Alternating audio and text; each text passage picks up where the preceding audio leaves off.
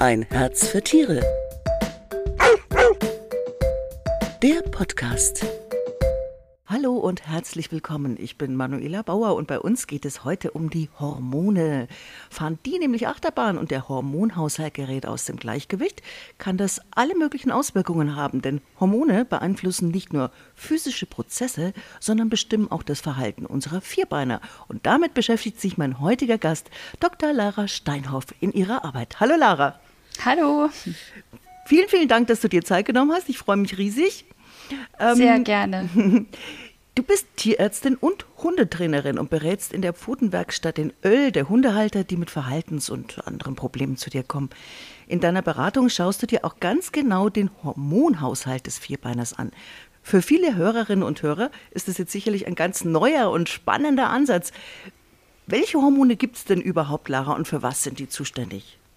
Oh, das würde jetzt eine sehr, sehr lange Liste werden, wenn wir die alle aufzählen wollen. Die wichtigsten. Es gibt nämlich, genau, es gibt unzählige Hormone. Mhm. Ähm, weil die Hormone wichtig sind, damit die ähm, Organe untereinander auch kommunizieren können, das heißt, um Infos zu übermitteln. Mhm. Ähm, Ganz besonders häufig, gerade im Verhaltensbereich, haben wir es da zum Beispiel mit den Geschlechtshormonen zu tun oder auch mit den Schilddrüsenhormonen. Testosteron ähm, und Östrogen. Genau, ja, genau. genau. Nennen uns ähm, so ein paar.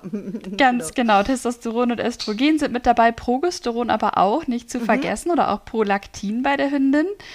Mm, wenn wir uns körperliche Erkrankungen anschauen, dann wäre zum Beispiel Insulin ein ganz wichtiges Hormon, wenn wir da an Diabetes mellitus denken. Was sind denn so die Klassiker, wenn die Leute da in deiner Praxis auftauchen? Ein ziemlich großer Teil ist ähm, die Beratung zur Schilddrüsenfunktion. Hunde haben ja, wenn dann häufig eine Unterfunktion, beziehungsweise der Verdacht steht im Raum. Ähm, das lässt sich aber gar nicht immer so einfach diagnostizieren und ähm, von daher ist das ein ganz wichtiger Part, um da wirklich rauszufinden, hat der Hund jetzt eine Unterfunktion oder hat er sie nicht. Und natürlich ganz klassisch die Geschlechtshormone, das heißt Testosteron und Östrogen. Wäre jetzt eine Kastration sinnvoll in Bezug auf das Verhalten oder wäre es vielleicht sogar nachteilig bei dem jeweiligen Hund? Mhm.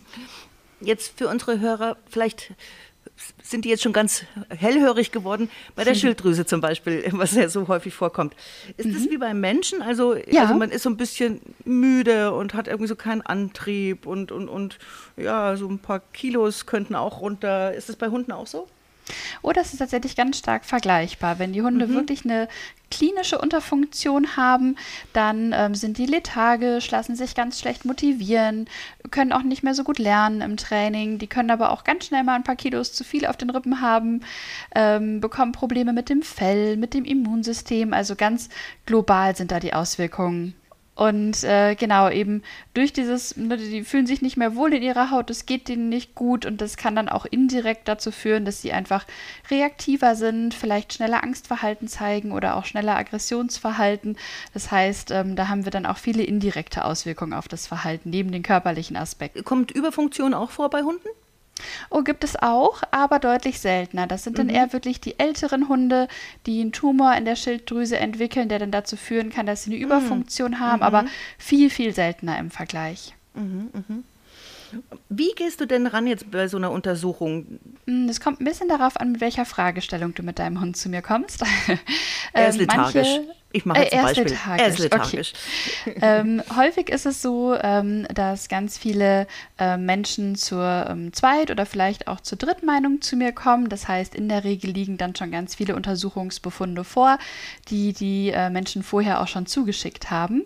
Die mhm. arbeite ich dann vorher durch, schaue, ob da noch irgendwelche Lücken sind, irgendwas offen ist, was wir vielleicht noch diagnostisch machen müssten. Ähm, und dann geht es aber in dem Termin ganz viel darum zu besprechen, ähm, was den Vorbericht angeht. Das heißt, ganz detailliert sprechen wir über weitere Verhaltenssymptome beim Hund, schauen uns den Hund körperlich an, was fällt da auf, was fällt vielleicht im Termin auf, aber auch was ist den Besitzern und Besitzerinnen zu Hause aufgefallen und überlegen dann, können wir schon eine Diagnose stellen oder was sehr viel häufiger ist, brauchen wir noch weitere Untersuchungen und da arbeite ich dann immer eng mit den Haustierarztpraxen zusammen, dass die dann entsprechend weitere Diagnostik in die Wege leiten, ähm, die wir vielleicht brauchen, um eine richtige Diagnose stellen zu können. Mhm. Und wenn jetzt eine ähm, Unterfunktion zum Beispiel vorliegt, werden die dann genauso therapiert wie wir Menschen? Ist es derselbe Stoff, dieses L-Tyroxin oder was Genau, Genau, die bekommen auch das ähm, T4, also das Thyroxin, das Schilddrüsenhormon, mhm. weil das das Haupthormon ist, was die Schilddrüse herstellt. Mhm. Das kann man beim Hund entweder in flüssiger Form oder in Tablettenform geben. Und wo die Diagnostik äh, der Schilddrüsenunterfunktion beim Hund noch recht schwierig manchmal sein kann, nicht immer, aber manchmal, ist die Therapie zum Glück relativ leicht, ähm, weil man okay. ja diese Hormone sehr gut ersetzen kann. Genau und kennt man kennt ja die Redewendung, wenn die Hormone verrückt spielen. Also bei uns Menschen mhm. ist es mhm. ja irgendwie so, ja, wenn man sich verliebt vielleicht oder so. Ja. und bei unseren Hunden merkt man das auch in der Pubertät, da verändert sich was. was. Was passiert da genau und kann man da als Halter überhaupt irgendwas machen, wenn der Hund sich so auf so einer Hormonachterbahn befindet und überhaupt nichts mehr mitkriegt, sage ich jetzt mal? Ja, das ist eine schwierige Phase für den Hund, aber mhm. auch für die Menschen. Ja. Ne? ähm, in der Pubertät passiert ganz, ganz viel viel. Zum einen liegt es natürlich an den Geschlechtshormonen, die dann das erste Mal so richtig ansteigen. Ähm, andere Botenstoffe spielen aber auch ein bisschen verrückt. Das heißt, das Dopamin fährt Achterbahn, ähm, Prolaktin fährt Achterbahn, ähm, das Stresshormon Cortisol haben da wir häufig rund. auch ganz vermehrt. Da geht es richtig rund. Das heißt, an allererster Stelle sind wir Menschen da gefragt, so ein bisschen rücksichtsvoll zu sein. Es ist nicht einfach für den Hund diese Phase, kostet uns Menschen natürlich aber auch Nerven, aber sich einfach bewusst zu machen, ähm, da herrscht gerade Chaos im Gehirn und im Körper des Hundes. Das Gehirn wird komplett einmal umgebaut, ähm, mhm. Verknüpfungen werden gekappt und neu geschaltet. Das heißt, häufig kann der Hund gerade auch gar nicht anders. Das heißt, da braucht es dann ein bisschen Fingerspitzengefühl, den ähm, da gut durch diese Situation durchzubegleiten. Genau, er ist nicht schuld. Genau. Wenn der Hund oder die Hündin dann kastriert sind und äh, werden denn dann überhaupt gar keine Sexualhormone mehr ausgeschüttet? Und bedeutet es dann, bedeutet es dann auch, dass der Rüde wirklich jegliches Interesse an läufigen Hündinnen verliert? Mm. Das Testosteron, wenn wir uns das mal als Beispielhormon mhm. rauspicken, ähm, das wird zum aller, allergrößten Teil in den Hoden produziert. Das heißt, wenn der Rüde kastriert ist, dann fällt auch der allergrößte Teil der Testosteronproduktion weg. Ein ganz kleiner Anteil wird noch in den Nebennieren produziert. Mm, der fällt jetzt aber, was das Verhalten angeht, nicht wahnsinnig ins Gewicht. Mhm. Trotzdem ist es so, dass sich auch kastrierte Rüden noch für Hündinnen und läufige Hündinnen interessieren können.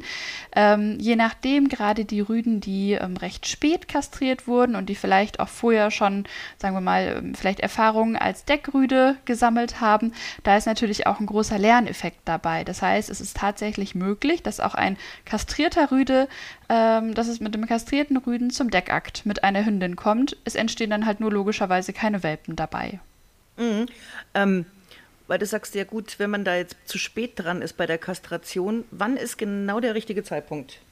Mm, das kommt darauf an. Für hm? manche Hunde nie. Das heißt, es ist nicht unbedingt für alle Hunde äh, ratsam, sie pauschal zu kastrieren, sondern es ist wirklich immer eine Einzelfallentscheidung, ob eine Kastration beim jeweiligen Hund sinnvoll ist oder nicht. Wenn wir uns die Studienlage anschauen, dann kann man auf jeden Fall von einem abraten und das ist die Frühkastration. Das heißt, die Kastration vor der Pubertät oder auch ganz am Beginn der Pubertät, weil wir da doch mit vielen körperlichen Nebenwirkungen zu rechnen haben. Mhm. Und wir hatten ja schon gesagt, im Rahmen der Pubertät zwar eine schwierige Phase, aber eine wichtige Phase hin zu einem erwachsenen Hund. Das heißt, wenn wir hier zu früh die Geschlechtshormone Eingreifen. wegnehmen, mhm. genau, dann kann uns das auch Probleme bereiten. Mhm, mh. Bedeutet denn Bedeutet das generell, dass weniger oder kein Testosteron auch weniger Aggression ist? Leider nicht. Also das ja. wäre ja super, weil dann hätten wir ja die perfekte Lösung am Start für alle Hunde, die Aggressionsverhalten hm. zeigen. Hm. Ähm, wurde früher auch sehr viel vermutet. Mittlerweile weiß man da aber mehr. Das heißt, wo sicherlich Testosteron eine Rolle spielt, ist, wenn wir es mit Aggressionsverhalten unter ähm, unkastrierten Rüden zu tun haben. Gerade die jungen unkastrierten Rüden, ungefähr gleich alt, gleich äh, groß, gleiches Kaliber, da kann es natürlich schnell mal Probleme geben, wenn die auf dem Spaziergang aufeinandertreffen. Das ist deutlich unkomplizierter in der Regel, wenn die Rüden kastriert sind. Das mhm. betrifft aber nicht das Aggressionsverhalten, ähm, zum Beispiel ähm, am Gartenzaun oder wenn Knochen oder Futternapf verteidigt werden oder wenn der Hund vielleicht Angst hat und aus der Angst heraus andere Hunde anbellt.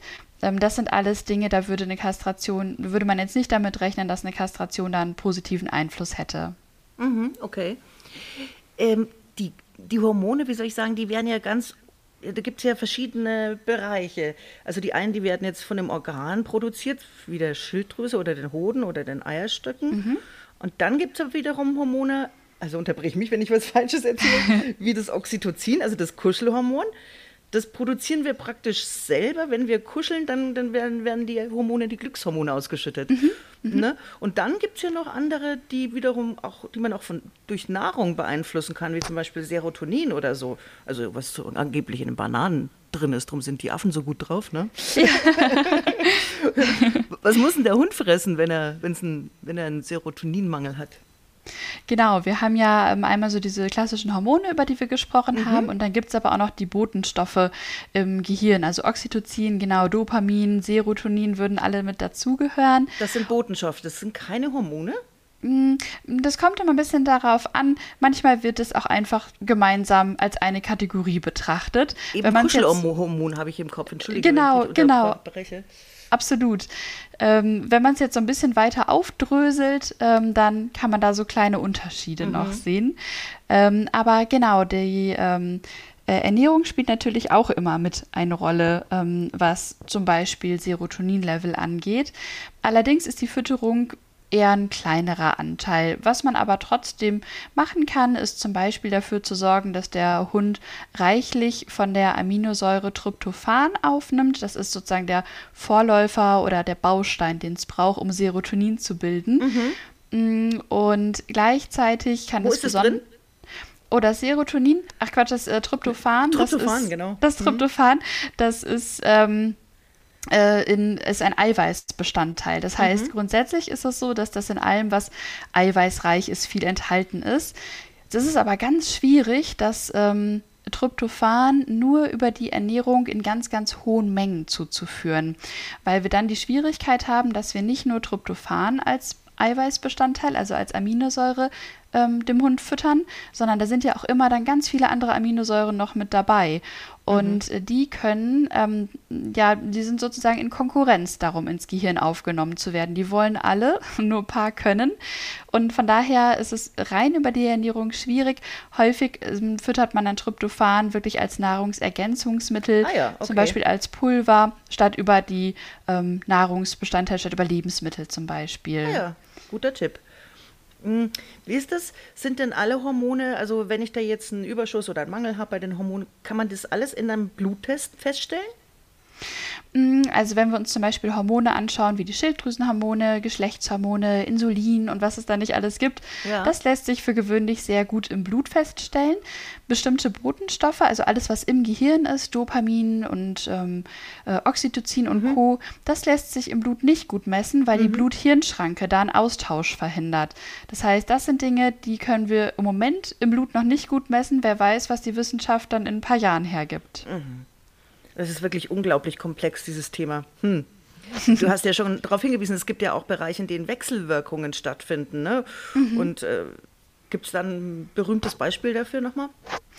Ein Beispiel, was mich ziemlich häufig betrifft, ja. ist zum Beispiel, dass ähm, chronischer Stress, gerade bei Hunden mit Verhaltensproblemen, dazu führt, dass die erhöhte ähm, Cortisol-Level haben, sprich das Stresshormon ist erhöht. Und das wiederum kann zum Beispiel dazu führen, dass der T4-Wert, also der Schilddrüsenwert, sinkt. Und da muss man natürlich immer besonders genau hinschauen, ist das jetzt wirklich ein Schilddrüsenproblem mhm. oder hat der Hund in Anführungszeichen einfach nur Stress und deswegen nicht so gute Schilddrüsenwerte. Mhm, mhm. Wie kann ich denn dafür sorgen, dass der Hormonhaushalt Haushalt von meinem Hund im Gleichgewicht bleibt? Mm, also eine Voraussetzung wäre auf jeden Fall eine bedarfsdeckende äh, Fütterung. Das heißt, dass der Hund mit allen Nährstoffen, äh, allen Mineralstoffen, Vitaminen versorgt ist, die er braucht. Gleichzeitig ähm, lohnt es sich aber auch darauf zu achten, bekommt der Hund genug Ruhezeiten, genug Re Regenerationszeit, wenn mal aufregende Ereignisse angestanden haben und aber auch wird er entsprechend seinen Bedürfnissen äh, ausgelastet. Und dann brauchst du auch immer noch eine kleine Portion Glück, dass er keine Veranlagung für irgendeine Erkrankung hat, ähm, gegen die man dann vielleicht auch gar nicht so viel ähm, erstmal präventiv tun kann, wenn da eine große genetische Prädisposition da ist. Aber so diese Faktoren, ähm, wirklich eine bedarfsdeckende Fütterung, Ruhezeiten und Auslastung auf der anderen Seite sind da schon eine gute Basis. Okay. Dann vielen, vielen Dank, Lara Steinhoff. Und wenn Sie jetzt noch mehr über den Hormonhaushalt unserer Hunde erfahren möchten, dann lesen Sie doch die aktuelle Dogs. Die ist jetzt am Kiosk. Und bei uns geht es im August weiter. Und da haben wir wahrscheinlich auch einen Bändel zu Gast. Ich freue mich schon sehr und bin gespannt, was er zu erzählen hat. Ich sage Ciao und Servus und vielen Dank, Dr. Lara Steinhoff. Tschüss. Sehr gerne. Tschüss. Ein Herz für Tiere. Der Podcast.